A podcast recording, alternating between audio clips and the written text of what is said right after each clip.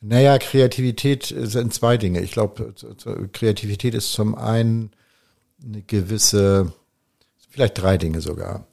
Ähm, erstes Mal ist es eine Freiheit. Ja. Sich, äh, Freiheit ist für mich sehr wichtig, die man sich überhaupt nimmt, Ja. äh, mal anders denken zu können. Das ist ja ein gewisser Luxus. Mhm.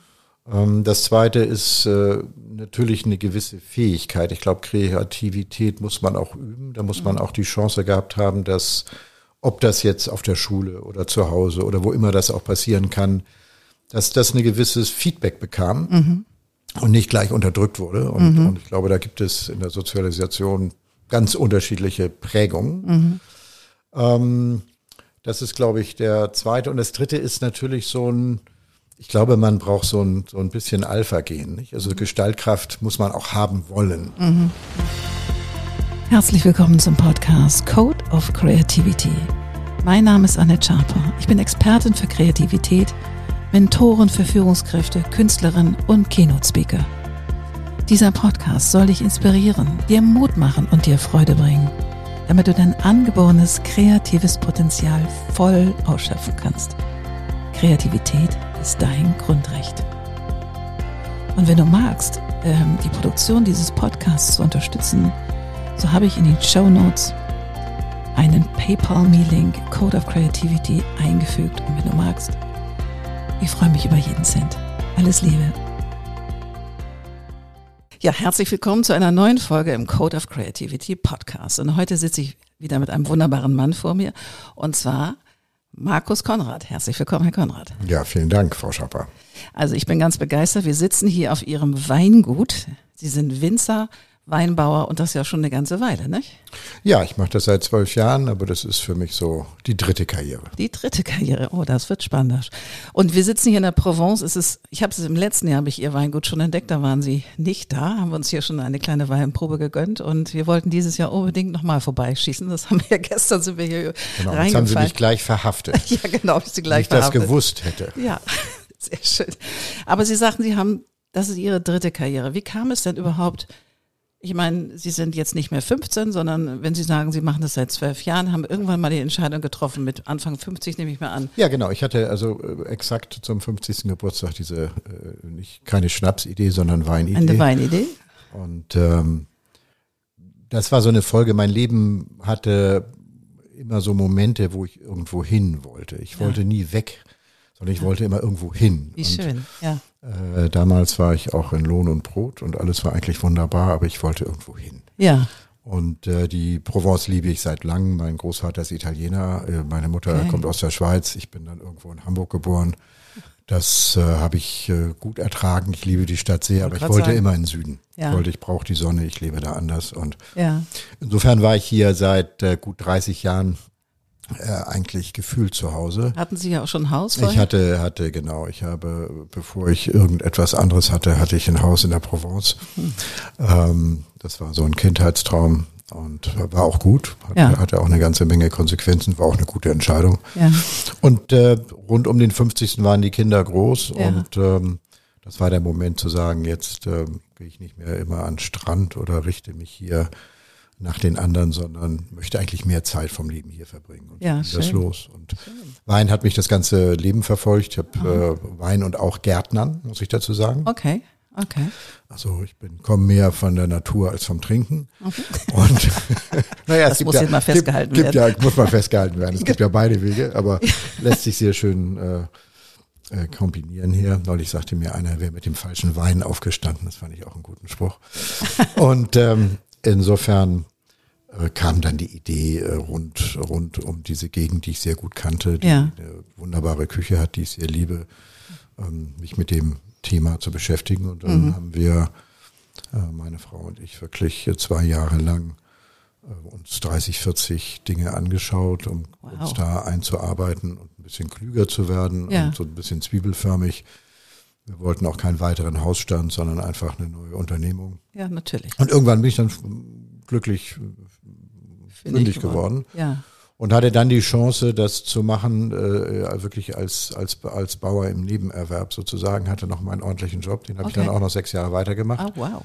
Ja, um zu gucken, ob das so eine, wie gesagt, ob das so eine Schnapsidee war. Mhm. Manchmal ist es ja, es gibt ja die Dinge, da freut man sich drauf, wenn sie dann da sind. Dann war es äh, so halb so schön. Ja. Genau, so wie die Vorfreude ist ja manchmal am schönsten. ja. Ähm, und zu gucken, ob das wirklich, äh, ob das mich wirklich ausfüllt, ob ich da wirklich Spaß äh, habe. Und äh, das war dann der Fall. Und ja. dann habe ich 2006, also äh, sechs Jahre eigentlich oder sieben Jahre nach dem Entschluss, habe ich dann gesagt, gut, dann höre ich jetzt auf zu arbeiten. Wow. Endgültig. Ja. Und äh, seitdem habe ich ein ganz anderes Leben, ja. Und davor waren Sie bei, bei Herz, also Schrägstrich Chibo und haben Kaffee verkauft, oder? Davor war ich bei äh, Chibo, davor war ich auch im Buchbereich tätig und davor habe ich Musik studiert. Also wow. ist ein bisschen eine bunte, bunte Geschichte. Und war das denn, war das für Sie ein mutiger Schritt zu sagen, so mit Ende, Mitte 50 zu sagen, so danke, jetzt gehe ich ganz, sondern das war irgendwie fühlte sich das. Nein, das fühlte sich einfach gut an und es war in dem Sinne auch auch äh, mutig ist immer so die Frage, aber zum 50. es gibt ja so Momente, da fragt man sich, ja. war es das jetzt?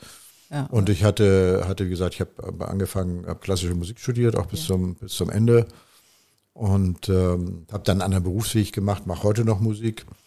Das hat mir immer sehr viel gegeben und dann war ich halt, im, wie man das so schön sagt, im, im, im Management. Ja.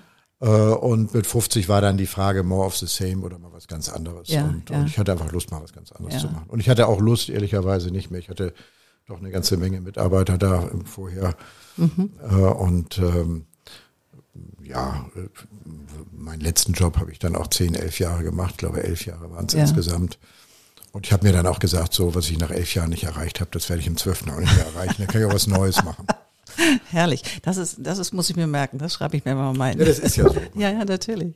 Natürlich. Mir ging's ähnlich, als ich weggegangen bin. Aber ist, hier geht's ja um Sie. Das heißt, Sie haben Musik studiert. Was haben Sie denn studiert? Ich habe Trompete studiert. Mhm. Ich habe Trompete studiert in Hamburg an der, an der Musikhochschule, parallel zum Volkswirtschaftsstudium. Ach, das haben Sie parallel Das gemacht. habe ich parallel gemacht, ja. Ich hatte den großen Vorteil, das war auch sehr schön, dass ich so ab zwölf ungefähr finanziell selbstständig war. Meine Eltern Wie, strichen 12? mir dann das Taschengeld, ja, weil ich mit meiner Trompete eigentlich schon anfing, für meine Verhältnisse damals sehr viel Geld zu verdienen. Also ich durfte mal da spielen für 10 Mark oder so. Ja, cool. Dort für 5 Mark. Ja. Und irgendwo ab 15 oder so hatte ich auch eine Stelle als Musiklehrer schon. Wow. Äh, und ähm, das war eigentlich sehr pragmatisch. Äh, Ja. Deswegen habe ich, äh, und die Musik hatte für mich so ein, das war Freiheit, Ja. war mir immer sehr wichtig, Freiheit Ja. überhaupt. Und dann hatte sie auch so eine gewisse sportliche Komponente. Also Musik kann man ja immer üben. Irgendwann wird da, irgendwann kommt so der, kommt so ein gewisser Ehrgeiz. Bei mir Ja. war das so durch Wettbewerbe Jugend musiziert, wo ich dann teilgenommen habe. Ich habe das wahnsinnig gerne gemacht. Das hat mir irrsinnig viele Türen geöffnet und, Ja. und mit großer Überzeugung auch. Und es ist nach wie vor, finde ich, den, ist ein ganz toller Job, den man da haben kann. Ähm, ich habe mich dann anders entschieden. Und warum? Wenn Sie das so sagen, so Ähm, war ach, so ich, ich fand mich nicht gut genug. okay. Ich glaube, das ist ganz einfach. Das ist Hochleistungssport. Das glaube ich total. Und äh, das ist auch so, dass sie, äh, ich sag mal, äh, heute ist es wahrscheinlich noch jünger. Heute ist es wahrscheinlich so mit 18, 19, 20, wo sie ihre erste Stelle haben müssen. Ähm, Wow. ähm, damals war das vielleicht so mit 25. Ähm, und sie sind dann schon natürlich im Orchester, da sind sie dann mit 25 und da bleiben sie auch. Und äh, aber mein Punkt war, mir fehlte, wir sind ja hier im Podcast für Kreativität, mein Traum von, ich hätte gerne Musik gemacht, wenn ich, ich hatte so die Vorstellung, gib mir ein Instrument und ich, ich spiele dir was vor. So, das ist so für mich, wo ich dachte, das äh, ist natürlich überhaupt nicht so. Musik ist wahnsinnig viel Arbeit, es ist also ein bisschen Talent und, und Ganz viel und Fleiß. Ganz, ganz viel Fleiß. Hat auch mein Leben geprägt, übrigens, diese Erfahrung. Also deswegen Musikunterricht kann ich nur jedem empfehlen. Ist eine, ist eine harte Schule. Äh, Aber ich wollte es als Hobby behalten. Es hat auch gut geklappt. Kann ich mich gar nicht drüber beschweren. Sie, Funktioniert ähm, spielen wunderbar. Sie immer noch im Ich Orchester? spiele immer noch. Ich habe Okay. äh, äh, gelegentlich, also zwischen sind alle Freunde ja verheiratet, äh, mehrfach, und da, da spiele ich nicht mehr so viel wie früher. äh, aber ich habe so ein, zwei Gruppierungen und auch äh, Sachen, die mir sehr viel Spaß machen. Die sind, sind so, das sind so drei, vier äh, Höhepunkte im Jahr. Eines der eines der ganz wesentlichen Höhepunkte ist ein, ein Orchester, das es seit 25 Jahren gibt. Das heißt The Management Symphony, ist nur aus Laien. Wow. Wir treffen uns einmal im Jahr äh, für vier Tage, äh, von Donnerstag bis Sonntagmorgen machen wir dann Matinee-Konzert und wir treffen uns, äh, um wirklich große Werke zu spielen, die wir alleine nicht spielen können. Wie toll ist das denn? Und, äh, Und wo findet das statt? und das findet, ist gegründet worden mal in Leipzig am Okay. äh, Gewandhaus mit, mit Herbert Blomstedt seinerzeit. Okay. Und inzwischen tingeln wir durch die Lande. Wir waren dieses Jahr waren wir in Essen in der Philharmonie, letztes Jahr waren wir in der Tonhalle in Zürich. Cool. Und das Schöne ist, wir arbeiten mit wirklich großen Dirigenten. Wir haben nicht nur mit Blomstedt, wir haben mit Chailly gespielt, mit wirklich jedes Jahr ja. äh, äh, ganz, ganz, ganz herausragende Leute. Äh, mit dem letztes Jahr in Zürich mit Paolo Järvi. Ja. Ähm, das ist so ein kleiner Traum, der da wiederkommt. Da kann man einmal im Jahr kann man oh, wie schön tun, als könnte man das und und kriegen Sie dann vorher die Information? Also pass ja, auf, wir wissen schon. Ja, nein, nein, wir müssen wir ordentlich wissen, üben vorher. Ja, ja, nein, nein. Also das das äh, sind alles äh, Laien auf einem sehr vernünftigen Niveau, sehr guten Niveau muss man fairerweise sagen, die beruflich was anderes gemacht haben. Ja. Die mal für vier, fünf Tage äh, das alles sein lassen und ja. ähm, wir kommen maximal motiviert und ich glaube, jeder von uns übt furchtbar viel vorher äh, will sich auch keiner blamieren. Natürlich. Ähm, und dann haben wir eben diese vier, fünf Tage Proben, auch unter eben, ich sag mal, professioneller Anleitung, wo wir eigentlich nur noch lernen, aufeinander zu hören. Das haben wir als mhm. Manager ja auch nicht unbedingt immer so drauf. Ähm, aber es ist enorm. Es ist enorm, was äh, zwischen dem, wie gesagt, Mittwoch, Donnerstag und dem Sonntagmorgen da so mhm. passiert. Ähm, aber das nehmen wir schon alle sehr ernst. Mhm, toll. Was ist denn Kreativität für Sie? Naja, Kreativität sind zwei Dinge. Ich glaube, Kreativität ist zum einen eine gewisse, vielleicht drei Dinge sogar. Ähm, erstes Mal ist es eine Freiheit. Ja. Sich, äh, Freiheit ist für mich sehr wichtig, die man sich überhaupt nimmt, ja. äh, mal anders denken zu können. Das ist ja ein gewisser Luxus. Mhm. Ähm, das zweite ist äh, natürlich eine gewisse Fähigkeit. Ich glaube, Kreativität muss man auch üben. Da muss man mhm. auch die Chance gehabt haben, dass ob das jetzt auf der Schule oder zu Hause oder wo immer das auch passieren kann, dass das ein gewisses Feedback bekam mhm. und nicht gleich unterdrückt wurde. Und, mhm. und, ich glaube, da gibt es in der Sozialisation ganz unterschiedliche Prägungen. Mhm. Ähm, das ist, glaube ich, der zweite. Und das dritte ist natürlich so ein, ich glaube, man braucht so ein, so ein bisschen Alpha-Gen. Also Gestaltkraft muss man auch haben wollen. Mhm. Ähm, äh, das ist ja mühsam. Ähm, und die Idee ist ja das eine, aus der Idee dann auch das wirklich umzusetzen. Ideen mhm. haben ja viele. Das, äh, genau, das ist, glaube ich. Und, und ich sage immer, äh, äh, Innovation, die nicht passiert, war eben äh, ein Rohrkrepierer, nicht? Das mhm. war ein Flop. Mhm. Also nur eine gute Idee zu haben, die nachher nicht das Leben erblickt oder ja. die nicht funktioniert, war ein Flop. Mhm. Ähm, innovativ, kreativ ist man dann, wenn man das eben auch wirklich zu einem Ergebnis bringt, mhm. zu einem gewissen Erfolg auch. Und man ja. muss auch fair sein, das Ergebnis ist ja nicht unbedingt nur, dass es einem selber gefällt, sondern mhm. dass es vielleicht auch anderen zumindest gefällt. Ja, klar. Ja, muss nicht honoriert werden, aber vielleicht zumindest gefällt. Und mhm. So, das ist so, so würde ich das mal beschreiben, Kreativität. Ja. Und jetzt so auf Ihrem Weingut hier in, in also in der Provence, ist es so, dass Sie sich da auch richtig, ich meine, wir haben ja gestern mit Ihnen eine Weinprobe gemacht und Sie waren ja voll in Ihrem Element, also jeder Wein wurde zelebriert und hervor, besonders hervorgetan und, und so weiter. Ist das, ist das für Sie jetzt Ihre Art von Kreativität, die Sie hier ausleben? Na, ich liebe die Kreativität des Verkaufens auch. Ah, okay, das also, ist auf jeden Fall gestern gelungen. Nein, ich glaube, das gehört auch dazu. Wenn man was macht, muss man auch die Begeisterung, etwas verkaufen zu können, ist, glaube ja. ich, wird viel mal häufig belächelt. Gerade wenn man selber ein Produkt macht und, und in der Landwirtschaft oder wir sind ja hier Wein, ähm, das ist ja schon, hat, hat ein gewisses eigenes Produkt. Man macht ja alles. Man ist mhm. derjenige, der sozusagen den, äh, das Korn in die Erde bringt, der mhm. sieht, dass er das wachsen sieht. Man, wir müssen die Weiterverarbeitung machen. Wir müssen am Ende, Sie sind ja aus der Verpackung, auch das müssen wir tun. Mhm. mhm. Und am Ende müssen wir das Zeug auch vertreiben, weil der liebe Gott produziert ja mächtig weiter. Mhm. Äh, insofern ist das, habe ich früher nicht drüber nachgedacht. Übrigens ist ein, ein, ein Job mit einer enormen äh, enormen Wertschöpfungsbreite. Ja. Wir machen hier wirklich alles. Ja, ja. Auf einem Minimalniveau. Also das sind ja Mikrobetriebe. Wir sind hier äh, bei mir, wir haben hier, ich habe vier Angestellte hier, macht also jeder eigentlich alles. Ja. Äh, aber wir machen eben alles. Und ja. das ist halt was anderes, als wenn Sie in einer großen Organisation sind, wo Sie äh, für jeden Job irgendeine Abteilung haben, wo es zu viele Leute gibt. Mhm. Also insofern ist das sehr down to earth. Ja, toll. Und in Ihrem Managementleben hat Sie auch das Gefühl, dass Sie da viel gestalten konnten? Also ähm, ja und nein. Ja und nein. Okay. Ähm, natürlich, äh, ich sag mal, Managementleben, glaube ich, bringt nur Freude, wenn man gestalten kann. Mhm. Auf der anderen Seite gehört äh, zum, zum Managementleben gerade bei größeren Organisationen zwangsläufig dazu, äh, dass man äh, die Schönheit des Graus erkennt. Mhm. Äh, oder das die, werde ich mir merken. Die oder, Schönheit des Graus. Ja, herrlich. ja naja, oder die, die, die, die, die Notwendigkeit der Kompromisse auch. Ja, also, natürlich. Äh, gerade in größeren Einheiten äh, läuft es natürlich nie so, wie man das sich selber vorstellt. Und das ja. ist auch so ein Grund, warum ich, ich sage mal, von einer Organisation, wo wir mehr als 10.000 Leute haben, zu einer Organisation, wo man jetzt vier ja. hat, da kann ich jetzt wieder kreativ sein. Wie herrlich. Und haben Sie das Gefühl, Sie arbeiten mehr als vorher? Ähm, ja. Ja, das liegt aber nicht nur, das liegt nicht nur daran, das liegt sicherlich auch an zeitlichen Umbrüchen. Ähm, als ich noch einen richtigen Job hatte, hatte ich auch ein richtiges Wochenende. Mhm. Ähm, ich hatte ja auch sowas wie, wie Assistenten und, und ähm, die mich dann abgeschirmt haben. ähm, heute bin ich natürlich irgendwo äh, permanent online. Ja. Ähm, da unterscheidet sich dann auch und pendelnd jetzt zwischen der Provence und Hamburg äh, ja. äh, merkt man dann auch nicht, ob jetzt ein Samstag oder ein Sonntag oder ein Montag oder ein Dienstag ist. Ja. Ähm, das ist manchmal ein bisschen, das ist ein bisschen, äh, so ist das halt. Also selbstständig war ich früher schon, aber äh, es ist eben selbst und ständig das mhm. Wort. Und mhm. Das ist so, wenn Sie eben, äh, ich sage mal, Mikrounternehmer sind, ist das natürlich so, ja. Ja, klar, na klar. Und sind Sie viel, also sind Sie mehrheitlich hier oder mehr? Halb, halb. Halb, richtig, halb, halb. halb. Ja, ja, richtig, halb, halb.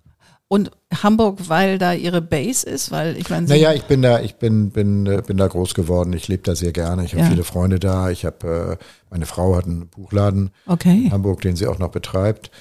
Und ähm, es ist jetzt nicht, muss ja auch realistisch sein, dass sie, wir sind hier in Frankreich auf dem Land. Mhm. Ähm, die haben ja jetzt auch nicht auf irgendwelche 50-Jährigen gewartet, die äh, jetzt ihr Dorfleben bereichern. Ja. Ähm, und äh, es gibt ja auch hier Jahreszeiten, die sind wunderschön und andere, die sind bisschen gräulich. Die, na, gräulich, gräulich sind sie ehrlicherweise eigentlich immer wunderschön hier, aber ja. sind eben auch sehr ich liebe die Einsamkeit hier auch, aber die Anwesenheit ist dann auch nicht zwingend notwendig. Ja, ja, okay. Aber das Schöne, und das ist vielleicht auch zu ihrem, zu ihrem Thema, das glaube ich beflügelt auch Kreativität, ist dieses The grass is always greener. Also, und mhm. wenn man, ich sag mal, aus dem Landleben in der Provence in das Stadtleben von Hamburg, ich meine, was kann man beneidenswert da. Finde ich auch. Für mich ist ja sowieso, ich bin ja auch Hamburgerin und für mich ist Hamburg eigentlich auch mit die schönste Stadt in Es ist eine sehr schöne Stadt und ja. gerade wenn man eben dann weg ist, will man auch wieder hin und so ist das. Ja, man, das ja. Leben ist ja, man ist ja so als Mensch, dass man, ja, ja und das sind zwei wunderschöne Optionen. Wundervoll.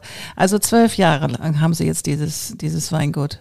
Und wie viele Weine vertreiben Sie? Weil ich habe ich hab gestern nicht mehr mitgezählt, weil ich kam. Ja, ich habe hier, ich habe hier insgesamt 30 Hektar ja. Wein. Also die, die, der, das, äh, die Domänen es sind 50 Hektar, 30 mhm. Hektar sind unter Wein haben wir viel gearbeitet, viel neu bepflanzt, auch äh, viel verändert. Ja. Äh, habe hier von Anfang an alles auf, auf Bio und darüber hinaus umgestellt. Wow. Wir waren auch Naturweine. Ja. Ich habe hier auch die Freiheit, dass ich eben, die nehme ich mir auch, dass ich eben, wenn ich irgendwie das Gefühl habe, es schmeckt mir nicht oder es könnte besser schmecken oder ich möchte mal einen neuen Wein machen oder ich möchte mal was Neues probieren, dann dann kann ich das halt machen. Das ist halt ja. der Luxus, gucken mich wieder alle an und äh, Aber Sie haben auch einen richtigen amtlichen Weinmaker, der Sie dann auch warnt und sagt, tu das nicht. Oder? Ja, ich habe ich hab, ich hab hier Leute, die, die mich warnen und die mich immer angucken, aber sie sind hinterher, mit denen wir auch heftig diskutieren, ja, aber sie ja. sind auch meistens am Ende eigentlich selbst überrascht, was sie können. Ja. Also Toll. Äh, Landwirtschaft ist per se nicht unbedingt das kreativste Geschäft. Ja. Da gibt es sehr viele konservative Kräfte. Aber es gibt auch sehr viele Kreative und, und da ein bisschen rumspielen zu können und jedes Jahr neu, man macht ja jedes Jahr faktisch ein neues Produkt. Allemal, wenn man, wenn man Bio arbeitet, weiß man ja sowieso, ja. es kommt anders raus äh, als gedacht. Und äh, das bringt sehr viel Spaß. Ja, toll, toll.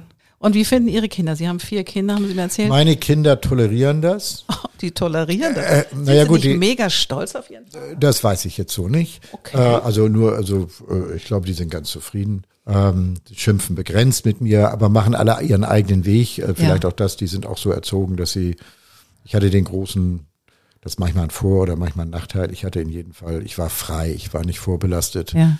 Ähm, ich hatte nichts vorzuführen, sondern ich hatte eine, eine plane Wiese vor mir und auf ja. der habe ich dann rumgebaut, habe ich sehr gerne gemacht.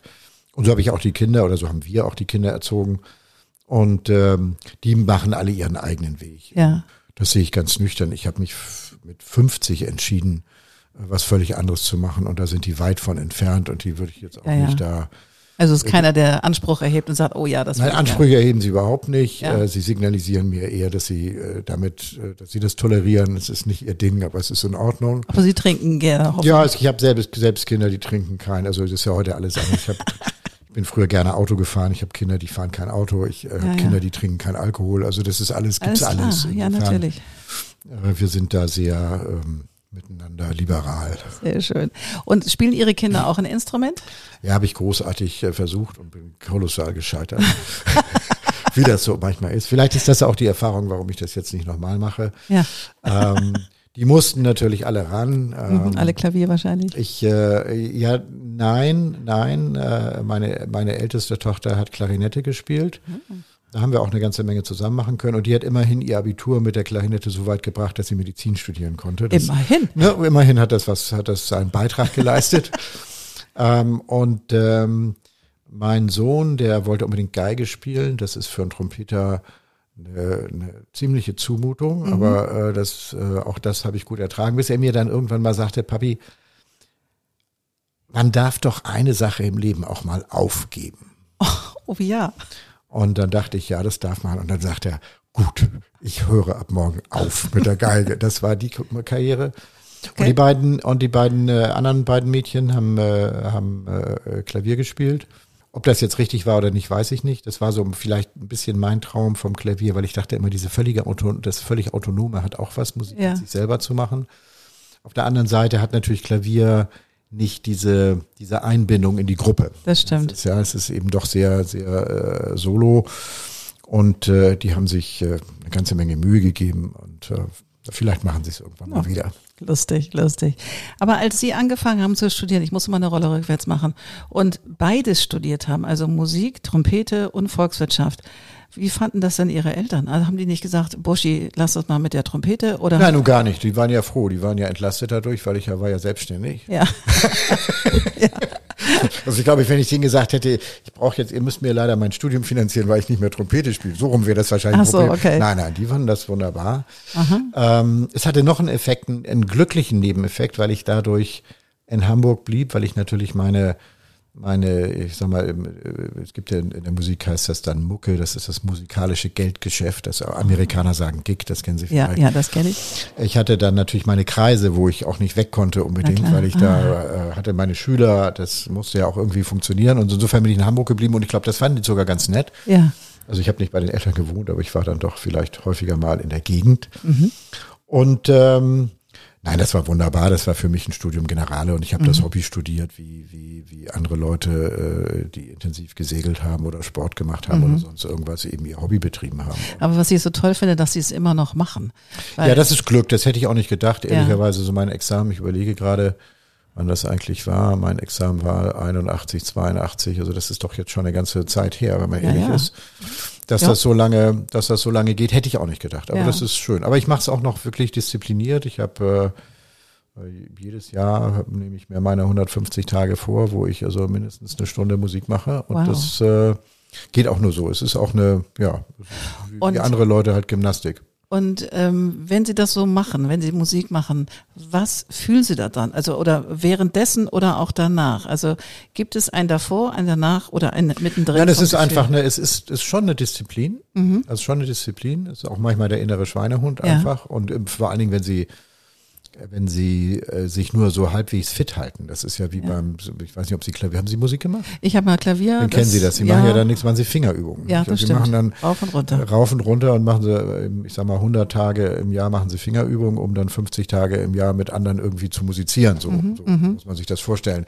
Das ist nicht unbedingt kreativ und ich bin manchmal so, dass ich da selbst die Zeitung, die Tageszeitung mir inzwischen ist das ja alles digital, ist ein bisschen schwieriger geworden, aber habe ich mir die auf den Notenständer und habe eben da eine Zeitung gelesen, während ich meine Fingerübung gemacht habe, einfach um Um geschmeidig um, zu bleiben. Um, um einfach ja. in, in der Übung zu bleiben. Aber es bringt mir sehr viel, es bringt mir sehr viel Spaß und der Zugang zur Musik. Es gehört ja nicht nur nicht nur das selber Musizieren dazu, sondern ich gehe nach wie vor sehr gerne in Konzerte. Ich, Ja. ich auch hier auf dem Weingut. Wir machen Ja, haben erzählt einmal gestern. im Monat machen wir hier äh, haben wir so eine Baravin mit mit mit äh, lokalen Jazzmusikern oder auch Haben Sie schon mal mitgespielt?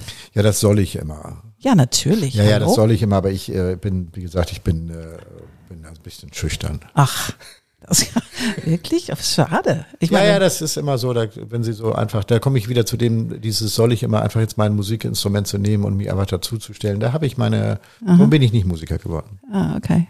Ich sage mal, mir fehlt das Straßenfußballer gehen. So. Okay, okay, verstehe. Hatte zu viele Lehrer und zu wenig, zu wenig an der Stelle, vielleicht, weiß ich nicht. Ja, aber das finde ich, ich meine, wenn man im Orchester spielt und Teil eines Orchesters ist oder wie ich Teil eines Chores, haben mich auch mal viele gefragt, wieso singst du nicht mehr Solo? Die sage ich, weil Solo mache ich sowieso so viel. Ich bin's ganz, ich bin ganz froh, wenn ich, Aber das ist auch eine gute Ausrede. Ja. aber es stimmt. ich Ja, ja. finde das so ganz muggelig, wenn ich mich dann in meiner Stimmgruppe sitze und in der Probe. Nein, nein, das, das, das, äh, das, äh, ohne jetzt irgendeinem einem Musiker äh, äh, zu nahe zu treten, es gibt halt einen großen Unterschied aus meiner Sicht zwischen dem, zwischen dem reproduzierenden Künstler ja. äh, und dem völlig freischaffenden. Ja, dem, Ja. dem, dem und, und äh, ich gehöre eindeutig zu den beschränkt reproduzierfähigen, aber nicht zu denen, die, die, die Free Jazz machen. ja, auf der leider nicht. Nein, Ja. wenn ich das hätte, wenn ich das gekonnt hätte, Ja. dann wäre ich wahrscheinlich auch Musiker geworden. Hatten Sie ein Vorbild, also von Trompetern, die lebend oder schon Ja, hat man natürlich dauernd, ja, die wechseln auch, aber Ja. natürlich hatte ich, und zu meiner Zeit waren natürlich solche Leute wie Louis Armstrong und Ja. Miles Davis auf der Ja. einen Seite und dann gab es den Maurice André, äh, den Franzosen auf der klassischen, der die, die, Ja. die kleine Trompete wieder groß gemacht hat, Ja. ähm, bei dem ich auch mal Unterricht hatte, Gott sei Dank. Das konnte ich mir dann mal, als ich in Frankreich studiert habe, habe ich mir das auch mal gegönnt. Sie haben in Frankreich studiert. Ich habe dann noch ein bisschen in Frankreich studiert, das äh, ist vielleicht auch nicht so unwichtig. Was denn, Musik oder Volkswirtschaft? Nein, da habe ich dann, äh, da habe ich dann meine Wirtschaftsstudium weiter betrieben. Ja, genau. Okay, in Paris oder wo? In, äh, außerhalb von Paris, in Okay. Fontainebleau. Okay, cool. Das heißt, Sie haben immer schon fluently Französisch gesprochen. Ich habe das schon im Abitur gemacht und habe das dann weiter betrieben und da gab es immer so eine verkappte Liebe, ja. Ja, lustig, lustig. Das, das finde ich aufregend. Wie lange waren Sie in Das ist auch so, also dieses Sprachliche jetzt hier Mhm. ähm, bringt mir auch sehr viel Spaß. Also, weil dazwischen war ich dann, gut, ich habe hier ein Haus gehabt, ich war viel hier, aber dann ist das natürlich das Französische so ein bisschen zum Touristischen verkommen. Mhm. Äh, und jetzt ist es halt so, seit äh, zehn Jahren äh, ist halt alles Französisch. Na klar. Äh, ähm, alle Mitarbeiter, alle Kunden, alle Aber auch dieses ganze Legal Stuff. Also das genau, ja genau, genau. Also der ganze Legal Stuff, äh, äh, ja alles. Und, und wir sind hier gerade im Weinbusiness, ist Ja. furchtbar viel Legal Stuff, weil wir Ja. sind ja im Alkoholgeschäft und das ist in Frankreich seit Napoleon sehr ordentlich geregelt alles. Und ich, monatlich müssen sie da ihre ihre Rechenschaft ablegen. Ja, aber das ist gut. Äh, Ja. Und das glaube ich, äh, also ist, ein, ist eine, eine ganz gute äh, Demenzprophylaxe. Das glaube ich auch. Und teilt Ihre Frau auch ihre Leidenschaft für die Provence und Ja, allem, sonst ginge das auch nicht. Ja, ja, Mhm. sie, sie, sie, äh, sie teilt das, sie akzeptiert das, sie ist sehr gerne hier. Ja, Ähm, äh, sie ist jetzt im Keller nicht tätig. ja, okay, na gut. Aber ist ja toll, wenn sie das mitträgt und das auch ihre Liebe teilt sozusagen. Ja, ja, nein, nein, das ist auch ganz wichtig. Ja, auch, auch großartig. großartig. Sehr, sehr schön. Ähm, wie geht es denn weiter? Also zwölf Jahre machen Sie das jetzt. Sie lieben Brüche. Also ich könnte mir vorstellen, vielleicht kommt noch mal einer. Sehr, ja, das ist so die Frage. Jetzt, Mhm. äh, äh, Sie hatten das ja vorhin schon angedeutet. Ich werde so im nächsten Jahr 65. Ich habe mir immer geschworen, dass ich in meinem Leben alles werden möchte, nur nicht Rentner. Mhm. Ähm, das Gefühl, das ist gegen mein Naturell. Bin ich auch nach wie vor der Meinung Ja. zu. Ähm, trotzdem äh, gibt es natürlich immer mal, äh, wenn Sie über Brüche, gibt es natürlich schon so Themen, dass man mehr arbeitet, als man vorher gearbeitet hat. Da denke ich manchmal drüber nach, ob das eigentlich so der Sinn der Sache war. Äh, mir bringt das wahnsinnig Spaß. Aber jetzt kommen wir zu dem Thema Kreativität. Es gibt natürlich in jedem Job, auch hier gibt es viele Dinge, die äh, nach zwölf Jahren auch nicht mehr so exciting sind äh, wie nach zwei Jahren. Und insofern gucke ich, dass ich vieles, was wir hier geschaffen haben, auf selbstständigere Beine Ja. äh, stelle, dass auch vieles, äh, so, so leid mir das manchmal tut, so ich bin, bin äh, vielleicht das, was man so neudeutsch so ein Mikromanager nennt, also weil ich das auch gar nicht liebe, das Detail. Ich bin auch der Meinung, wenn man das Detail nicht versteht, kann man eigentlich gar nichts, also man muss eigentlich, die Liebe entsteht im Detail. Das wirklich. stimmt. Ähm, und ähm, ich bin auch so ganz schlecht, dann mal wegzugucken, wenn mir Sachen nicht gefallen. Mhm. Ähm, hab da auch so ein bisschen äh, perfektionistische Macken. Ähm, und das ist, glaube ich, jetzt die große Übung, Mhm. jetzt mal altersadäquat ähm, weggucken, äh, lernen. äh, Ja, ich könnte mir Sachen einfach vorstellen, dass- laufen lassen und Ja, und, ich könnte mir ja äh, vorstellen, dass so ein Jahr ja auch sehr getaktet ist und Furchtbar. Ja. Also das ist also in diesem Geschäft, wenn Sie, ich bin eigentlich dauernd nur am Etiketten kleben von ein Jahr ist vorbei. Also ich Ja. dachte, die, Ich hatte schon, ich habe wie gesagt vier Kinder. Ich dachte schon bei den Kindern, die die Geschwindigkeit, die Kinder einem vorleben, die sind ja auch wie so eine Uhr. Ja. Wieder Geburtstag und Ja. Schule fertig. Und bei vieren ist ja dauernd es passiert und es passiert und passiert. Dieses äh, landwirtschaftliche Geschäft ist natürlich noch brutaler, weil sie Ja. in diesem komplett in diesem Jahreszyklus drin sind. Total. Und ähm, eine spontane Reise nach Uxen, Uxen. Naja, sie können immer, also die Spontanität für Reisen, finde ich, muss immer da sein. Aber Ja. es ist eben so, der, der, ich sage mal, der liebe Gott arbeitet halt weiter Ja. und produziert und äh, da kann man sich nicht hinlegen und äh, mal eine Pause machen, sondern äh, äh, das verlangt, jede Jahreszeit verlangt halt da schon sehr, schon in einem ganz fester Taktung und in festem Turnus äh, erwartet er halt, dass man Dinge tut. Und wenn man die nicht tut, ist das ganze Jahr dahin. Na klar. Ähm, das ist schon ein ziemliches Korsett. Darüber habe ich vorher auch nicht drüber nachgedacht. Mhm. Aber das kann ich mir vorstellen. Äh, und es ist wirklich auch, wenn man sich das so anguckt, jetzt gehe ich so durch meinen Keller und dann wirklich meinen ersten Jahrgang an, das war eben 2011 und jetzt klebe ich die Etiketten schon bald dann für 2023. Ähm, das ist schon, äh, da denkt man schon drüber nach. Ja, ja, das ist eine Strecke, auf die Sie zurückgucken können und auch stolz sein können, glaube ich. Ja na das gut, es ist einfach, eine, aber es ist einfach auch, zeigt einem eben, ja, also es geht einfach so. Ja, wundervoll. Ach, Herr Konrad, ich wünsche Ihnen erstmal, dass Sie noch was ganz, ganz Tolles entwickeln, was auch immer es sein wird. Vielen Dank. Maximal Erfolg für Ihr wunderschönes Weingut. Danke. Wir werden das alles hübsch vernetzen. Genau. Man Und ich hoffe, dass Sie am den Wein weiter genießen, nicht nur Definitiv. gestern, um mich jetzt hier heute zu verhaften. Nein, ich habe drei Kisten dauerhaft. mitgenommen, ja, also das ich nehme gut. was mit nach Hause.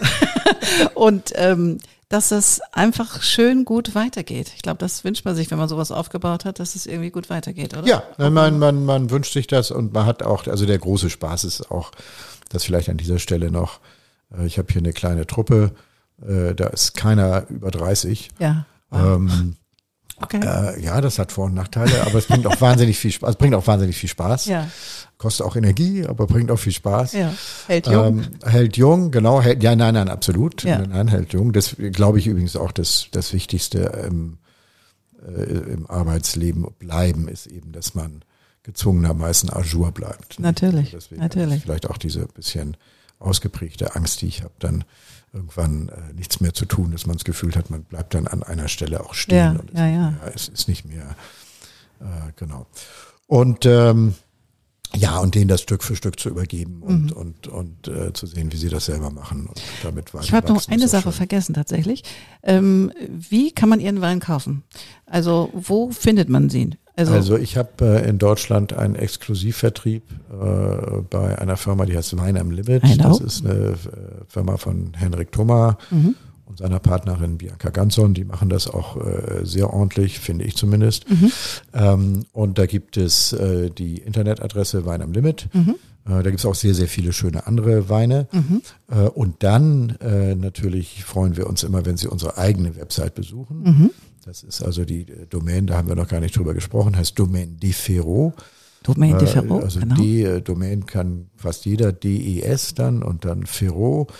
Ähm, und die finden Sie im Internet. Und da haben wir eigentlich eine wunderschöne, moderne, das heißt, Sie versenden frische. auch in die Welt. Ja, und wir versenden von hier auch in die Welt und wir lieben auch den Dialog mit unseren Kunden und so kommen dann so Kunden wie Sie auch einfach mal hier vorbei und äh, dann hat man den direkten Kontakt und das ist Wundervoll. eigentlich nichts äh, angenehmeres, als wenn man Was ist Ihr als Hauptmarkt? Produzent mit seinem Konsumenten direkt Natürlich. Ne, ist, Natürlich.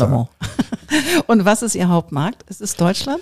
Äh, nein, also der, der, äh, ich habe ganz komische Märkte. Also ich habe einen großen Markt in Australien. Das hat sich, Okay. äh, da habe ich am Anfang bin ich sehr viel gereist und und äh, da hat sich eine sehr stabile, sehr gute äh, Beziehung entwickelt über die Jahre und ähm, große große Liebhaber von Provence Rosés in, in Australien. Sonst machen die ganz tolle Weine. Das Einzige, was sie nicht machen.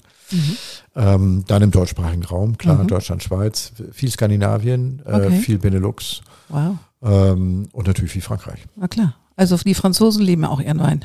Die Franzosen haben genug Weine äh, äh, und äh, das ist ein wahnsinnig kompetitiver Markt, aber Ja. klar, hier um den Kirchturm rum Ja. ist natürlich wichtig, dass wir da auch präsent sind. Und, und äh, das ist auch, äh, wie gesagt, wir machen rund 30 Prozent unseres Umsatzes direkt hier vor Ort. Wow. äh, steigende Tendenz und das ich freuen mich über jeden, ja. der hier vorbeikommt und wird hier auch sehr gut behandelt. Eben, das ist auch so, wir haben hier ein junges Team, was eben auch wirklich Begeisterung für das Produkt hat mhm. und das leben wir auch ein bisschen. Wundervoll. Dann maximalen Erfolg. Wir werden das alles hübsch verlinken in die Show Notes. Dann kann man sie dann direkt anklicken. Und hat mich sehr gefreut, dass Sie ja, sich so spontan eingelassen haben. Vielen, vielen Dank, vielen Frau Dank. Schaper. Sehr gerne. Bis bald, Herr Konrad. Ciao.